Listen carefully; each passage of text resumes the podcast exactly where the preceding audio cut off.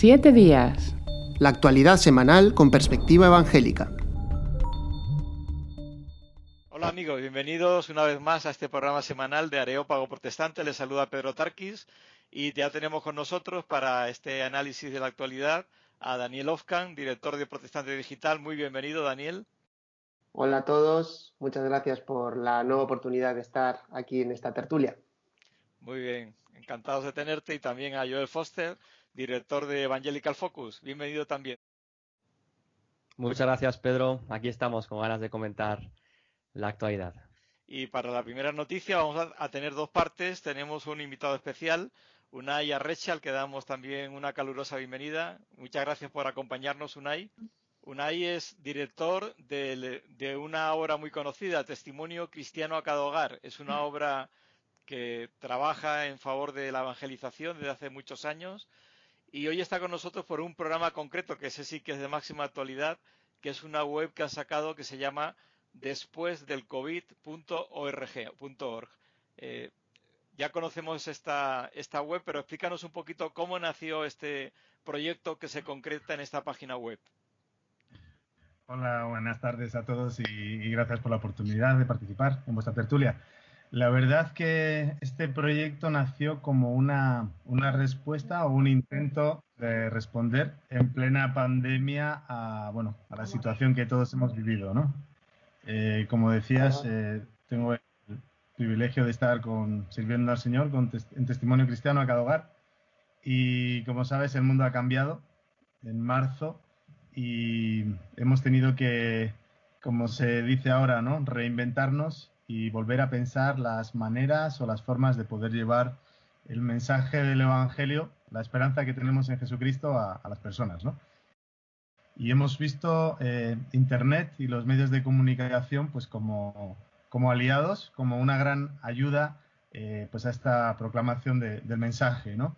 Y la verdad que estábamos muy limitados, sin poder movernos, como todo el mundo sabe, y se abrió esta puerta eh, en, Internet de poder dar testimonios en primera persona, eh, casos en primera persona de gente que ha superado el COVID, gente que ha perdido a alguien en el COVID o gente que ha estado en, primera línea eh, ayudando a los demás. Bueno, decías que el, que el, mundo ha cambiado. Antes se decía que se para el mundo que me bajo ahora hay que decir que arranque el mundo que me subo, ¿no? Porque está todo totalmente detenido. Bueno, se llama después del COVID, pero la verdad es que estamos en pleno COVID. Entonces, habéis dado un giro a la página, ¿no? O sea, como bien dices, empezó con testimonios de cómo se vivía, pero que queréis darle, añadir un, nuevo impulso y una perspectiva diferente. ¿En qué consiste esta nueva etapa de la página después del COVID.org? Sí, es divertido eso que planteas, no eres el primero que lo dice. decir, esto de después del COVID, pero este COVID se está alargando, ¿no? Mm. Pero el propio nombre lo que nos lleva es a una esperanza, a decir, esto se va a terminar. No sabemos cuándo, pero va a haber un después, ¿no? Y es cierto, le hemos dado un enfoque, un enfoque nuevo, menos hospitalario. Estamos hablando menos de enfermedad, menos de hospitales y más de los cambios que a nivel personal estamos teniendo que hacer todos, ¿no? Entonces, en, los vídeos que se pueden ver ahora en, la página, eh, uno va a encontrar cosas como testimonios como he aprendido que hay que ayudar a los demás, he aprendido que no importa la situación, siempre puedo pensar en otros, que si, que si estoy dispuesto a cambiar, Dios puede ayudarme.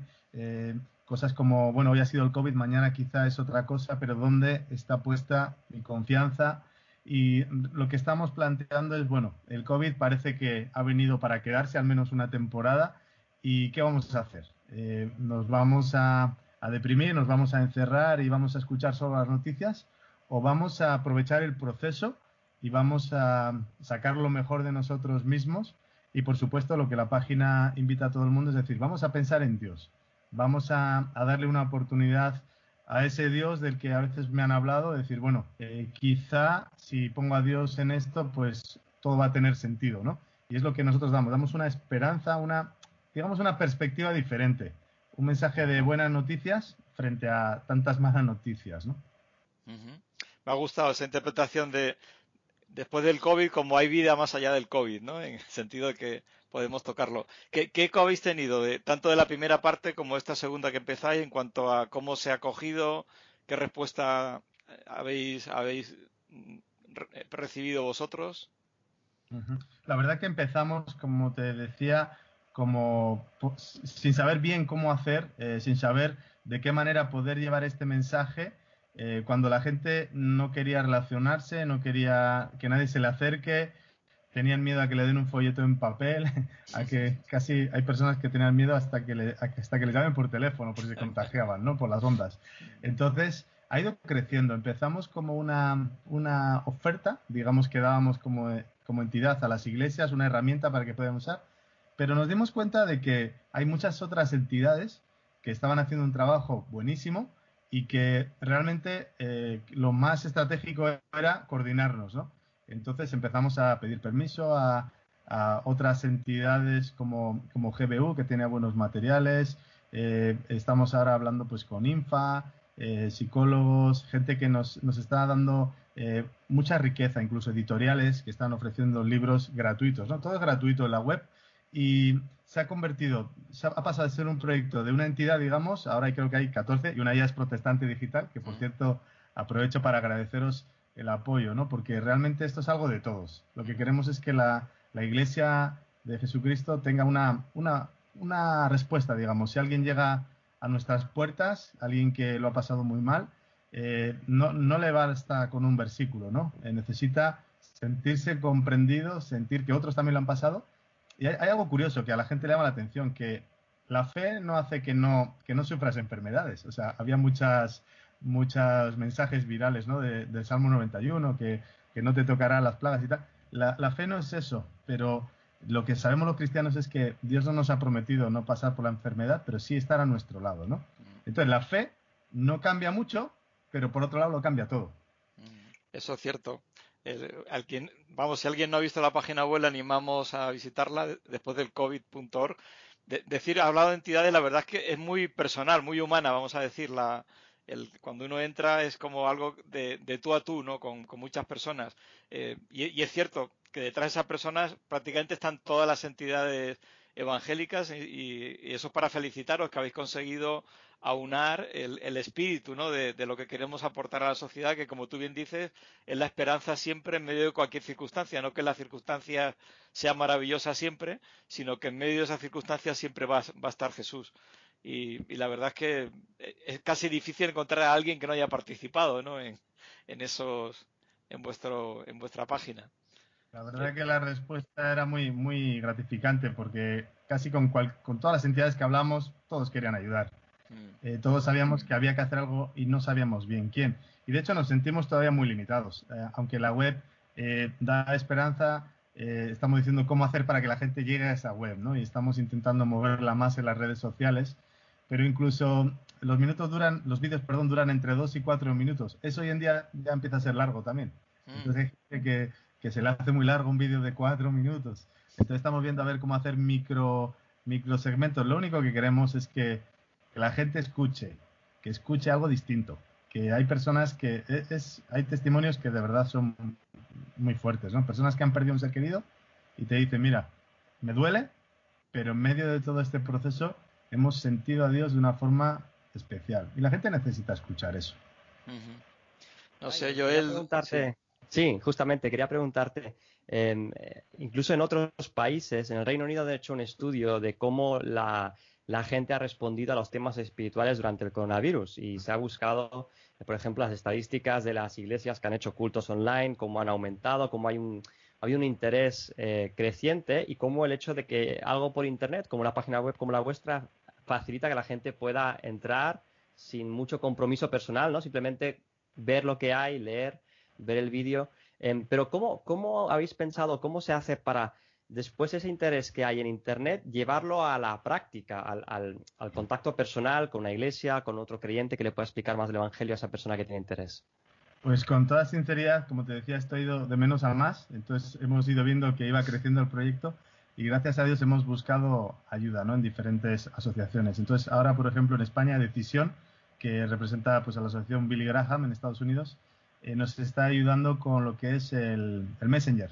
Entonces ahora mismo cualquier persona que quiere chatear en directo, pues puede hacerlo, ¿no? pero luego pues lo hacemos como nosotros como entidad Testimonio Cristiano a cada hogar siempre servimos a las iglesias. Entonces, eh, somos un canal. Si alguien de, una provincia quiere saber algo más, le, ponemos en contacto si quiere con alguna iglesia. Pero fíjate que la propia web eh, tiene eh, suficiente material como para que la gente pueda profundizar. Hay libros, hay un montón de vídeos, hay segmentos que te llevan, por ejemplo, con la Fundación RZ, si tienes un perfil más de universitario, más de investigar apologética. Hay otras cosas más, más visuales, más sencillas. Hay un poco como para todos. Y gracias a, haber colaborado con otras entidades, digamos que hay material. Hay un libro de, Jaime Fernández en contra del suicidio. O sea, hay mucho. Se podría incluso discipular una persona si, si, fuera viendo lo que son los materiales que se ofrecen, ¿no? Pero al mismo tiempo, eh, nosotros sabemos que solo hacemos una parte pequeña. Eh, aportamos un grano de arena. Quiere decir que si una persona está en un hospital, eh, le ha tocado pasar por la enfermedad, quizá esta web le ayuda un poco. quizá el, el, compañero de habitación le ayuda otro poco. Entonces, entre todos lo que queremos es ayudar a la gente a, mirar a Jesús, ¿no? Y de alguna forma, sí pensamos que a las iglesias les puede venir muy bien, porque si viene alguien que de verdad eh, está intentando superar todo lo que ha sido el COVID, dice, ya me he recuperado físicamente, pero psicológicamente no, o, o necesito un grupo de apoyo, lo que sea, ahí va a encontrar vídeos de psicólogos que están hablando del tema, por supuesto puede contactar con cualquiera de ellos porque es gente al final de, confianza, ¿no? Estaba pensando que nosotros que como creyentes la gente tiene la idea a veces de iglesia católica tan jerarquizada, ¿no? Pero nosotros que somos en realidad un trabajo en red, eh, aunque seáis un anito de arena, sois el punto de conexión que hace que se encienda todo el árbol de los que estamos ahí conectados, ¿no? Y que son muy importantes. Y, estáis cumpliendo además el, lema de testimonio cristiano a cada hogar a través de, esta página web. Eh, ¿Tenéis algún otro proyecto aparte de después del covid.org? ¿Alguna idea que queráis desarrollar cuando vuelva la nueva normalidad o como queramos llamarlo? Pues mira, esta, esta web fue, vino a la vez que un nuevo folleto en papel, pero que al mismo tiempo lo hicimos digital. Entonces tenemos lo que es un típico tratado, un folleto con el Evangelio que se llama Empezar de nuevo, que lo que está animando a las personas es, bueno, si has pasado por la enfermedad, puedes empezar de nuevo. Si estás arruinado, puedes empezar de nuevo. Mm. Si tu empresa se ha cerrado, o, yo qué sé, la familia, hay tantos cambios, ¿no? Mm. Que puedes empezar de nuevo. Y en ese mismo folleto ya viene la web con un código QR que cuando lo estábamos preparando, me decía el diseñador, va, ya no, ya no se llevan los QR, ya no, pero luego me dijo, oye, con la pandemia esto ha vuelto a resurgir, ¿eh? que nadie quiere tocar menús de restaurantes en papel, mm. ahí está todo el mundo con su teléfono eh, aprendiendo a, a, capturar los códigos QR, ¿no? Pero bueno, los, próximos proyectos, eh, la verdad que estamos ahora en una etapa de, reflexionar mucho, de aprender mucho y de, intentar eh, saber qué quiere Dios, ¿no? Eh, porque tenemos que hacer cambios. lo tenemos clarísimo, creo que todos. Lo que no sabemos muy bien cuáles, pero seguimos creyendo en la importancia del papel escrito también, porque mucha gente lo utiliza todavía, ¿no? y la Biblia mismo está en papel, ¿no? Aunque también está online, que también nos gusta usarla online. Pero la verdad que estamos, lo bueno de esto es que estamos todos en lo mismo. Estamos todos sufriendo los cambios, estamos aprendiendo sobre la marcha. Eh, mascarilla, mascarilla. Nos quitamos la mascarilla, mascarilla. Los guantes, los guantes. Que no hace falta guantes, sin guantes. Estamos todos aprendiendo y, esperamos que, que, los próximos proyectos pues vayan en esta línea, ¿no? De, como decías, de fomentar la unidad, de también escuchando a otros, cómo, cómo conectar, cómo llevar el Evangelio eh, después de la pandemia. Pues la verdad que no tenemos la respuesta, pero estamos en ello. Muy bien. A veces la mejor forma de contar la respuesta es darse cuenta que hay una pregunta que hay que responder, aunque no la tengamos, ¿no? Pues te damos muchas gracias, Unai Arreche, director de Testimonio Cristiano Cadogar. No sé si quieres decir algo más, resumir, concluir, dar un, un mensaje, un saludo a aquellos que nos están escuchando. Bueno, pues agradecer otra vez a Protestante Digital el apoyo, agradeceros también por esta oportunidad de, hablar de esta página web que lo único que pretende, después del covid.org, lo único que pretende es hacernos pensar de que esto se va a terminar algún día, no sabemos cómo, sabemos que vamos a ir, como se decía, a una nueva realidad, no la de hace unos meses, sino a otra, y esperamos que puedan dar, los que nos están escuchando, puedan darle una oportunidad a Dios, puedan buscar a Dios Creemos que hay vida después del COVID y esta vida está en Jesús. Amén. No sé, Daniel, si de comentarios, preguntas, pues, pues seguimos. Pues muchas gracias, Unai, por habernos acompañado este tiempo y agradecidos por dedicarnos el, el espacio y te deseamos lo mejor y también a Testimonio Cristiano en cada hogar. Gracias a vosotros, un abrazo. Pues pasamos ahora a continuación a la segunda noticia que vamos a analizar. En este caso es una noticia positiva. hay, hay noticias positivas que podemos hablar y además le va a sorprender porque tiene que ver con que hay tres representantes evangélicos en el Consejo de Derechos Humanos de la ONU en Ginebra, haciendo además una gran labor. De esto nos va a informar y comentar Joel Foster. Adelante, Joel. Sí, Pedro, eh, como comentas, es una, buena noticia. A menudo las noticias o las informaciones o los comentarios que oímos en redes sociales sobre la ONU son a veces negativos o sospechosos y, en parte hay razón para ello, porque algunas cosas que oímos a veces de las Naciones Unidas eh, nos preocupan. Pero en este caso, em, como decías, podemos hablar de, esta situación que quizá pocos conocen, es que la Alianza Evangélica Mundial tiene a tres representantes en la ONU y concretamente están en el Consejo de Derechos Humanos, que está en Ginebra, en Suiza, y que es un lugar en el que se reúnen pues todos los Estados miembros em, para em, hablar justamente de derechos humanos. Y la forma en que esto se hace, que es muy interesante, es que cada cinco años o así hay, eh, le toca a cada país del mundo pasar por allí, el gobierno, un representante del gobierno, y escuchar las críticas, las sugerencias, las recomendaciones, eh, incluso las denuncias de, otros países o incluso de ONGs sobre cómo están eh, desarrollando los derechos humanos en ese país. Y una de las ONGs que está reconocida es la Alianza Evangélica Mundial y tiene a tres representantes ahí que en, participaciones muy cortas, porque las ONGs tienen como uno o dos minutos, pueden dirigirse a cada uno de los países y expresar desde el punto de vista, por ejemplo, de la libertad religiosa, pues qué cosas se podrían mejorar en cada país. Bueno, para un evangélico hablar tres, cuatro minutos es un gran esfuerzo. Pero eh, habéis informado, por, citar cosas concretas, ¿no? El, eh, que, se ha abordado la situación de Zimbabue y Pakistán, por ejemplo, ¿no? Sí, sí. Eh, en la última, los últimos siete días ha habido una de estas sesiones que le llaman del, Consejo de Derechos Humanos. Una sesión no es un día ni, ni unas horas, sino que son como una semana en la que varios países son analizados. Y en, este, en esta ocasión, eh, desde la semana pasada hasta, hasta el lunes, eh, se abordaron varios países. Uno de ellos era Pakistán. Y en la intervención que hizo eh, Bisam al-Salibi, que es el nombre de uno de los representantes de la Alianza Evangélica, él es libanés, creyente evangélico, pero del Líbano. Él comentaba, pues, denunciaba, por ejemplo, el, los matrimonios infantiles que se dan por parte de, grupos musulmanes con eh, chicas cristianas que a, menudo son eh, raptadas o, forzadas o eh, medio engañadas ¿no? a, ser casadas con, musulmanes y en algunos casos chicas menores de edad, según la ley de que se pueden casar allí en Pakistán. Este es uno de los casos que ha denunciado la Alianza Evangélica. Otro hemos tenido el lunes. El lunes hablaron sobre Turquía y seguramente la gente que sigue Protestante Digital, Evangelical Focus o otros medios habrán visto que, Turquía en los últimos meses, eh, año y medio, ha estado expulsando a obreros cristianos, a gente que trabaja en ministerios, desde pastores hasta em, pues personas que hacen apologética, otros otros ministerios del país em, y, la Alianza Evangélica ha, aprovechado la oportunidad de poder dirigirse directamente al representante de Turquía para expresar esto, que estaban en contra de que se han echado a 60 cristianos protestantes del país, sin motivo alguno además, porque eh, como, se, como se explicaba, em, la, el motivo, la causa que, da el, gobierno de Turquía para no permitir entrar a, estos cristianos o echarles de su país o quitarles sus propiedades son informes secretos de, la inteligencia del gobierno turco. Es decir, no dicen el por qué, simplemente dice tenemos información que usted es un espía y por tanto no puede seguir trabajando en este país, ¿no? Entonces es, interesante em, todo el, trabajo ¿no? que se puede hacer em, con, pocas personas, eh, poco presupuesto, una oficina pequeña.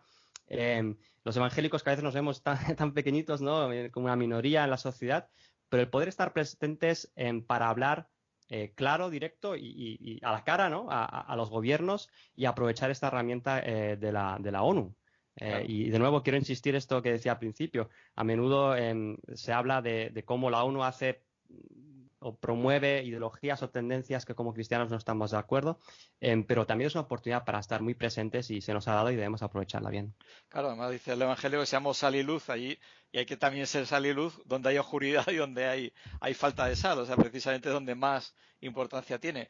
Hablando de, la relevancia y el trabajo que a veces con muy pocas cosas se pueden hacer, también la Alianza Evangélica Española ha conseguido llevar a través de la Mundial al Consejo de Derechos Humanos temas relacionados con España. Eso a veces para mí es muy importante y yo creo que también es, de valorar. Sí, eh, fue en julio. En julio le tocó a España pasar por el Consejo de Derechos Humanos eh, y allí, pues, lo que hicieron los representantes de Alianza Mundial, creo que muy sabiamente, es contactar con los evangélicos españoles, con la Alianza Evangélica Española, y preguntarles qué, qué temas os preocupan o qué cuestiones de libertad religiosa hay, ¿no? Y dos de los temas que se trasladaron en estos dos minutos que pudieron hablar eh, fue la, la, ley de lugares de culto de Cataluña y las restricciones que pueda haber, eh, toda la prórroga que ha habido, pero toda la adaptación que tienen que hacer los, lugares de culto, que, que, también lleva a problemáticas a los evangélicos. Y el tema también de ya muchos años de las pensiones de, pastores o de, viudas de pastores de, los tiempos de Franco, la discriminación que hubo contra ellos, que es un tema que, sabemos ha llegado al, Tribunal Europeo, que ha habido sentencias y demás, pero que parece como que no acaba del gobierno español de, atajar esa cuestión, ¿no? de, dar respuestas. Y, lo interesante fue eso, que, el, representante de España escuchó y, de forma después formal quedó por escrito que escuchaba esas recomendaciones y las pretendería aplicar y que, consideraba que eran recomendaciones o, denuncias justas, ¿no? En este caso, eh, la oportunidad de, como dices, colaborar desde España con la Alianza Mundial, que después lleva este caso hasta la ONU, ¿no? que es eh, la, entidad internacional que busca los derechos humanos más, más grande a nivel global, ¿no? Pues nada, son, son noticias positivas y además que sirven de ejemplo, por un lado, el trabajo que hace la Alianza Evangélica Española, la Mundial, y también esa línea de estar presentes eh, buscando el, bien común, porque además estas, estas reivindicaciones no se trata de ventajas o beneficios para la Alianza Mundial o la española, sino se trata de ayudar a los hermanos, aunque directamente el beneficio no vaya a ser de la propia entidad. Así que, pues nada, es, realmente es una buena noticia. Vamos, yo la conocía porque la habíamos preparado, pero la verdad es que alegra el, el poder contarla. Pues no sé si quieres decir algo más de este tema, de la labor de la Alianza Mundial Europea Española, Joel.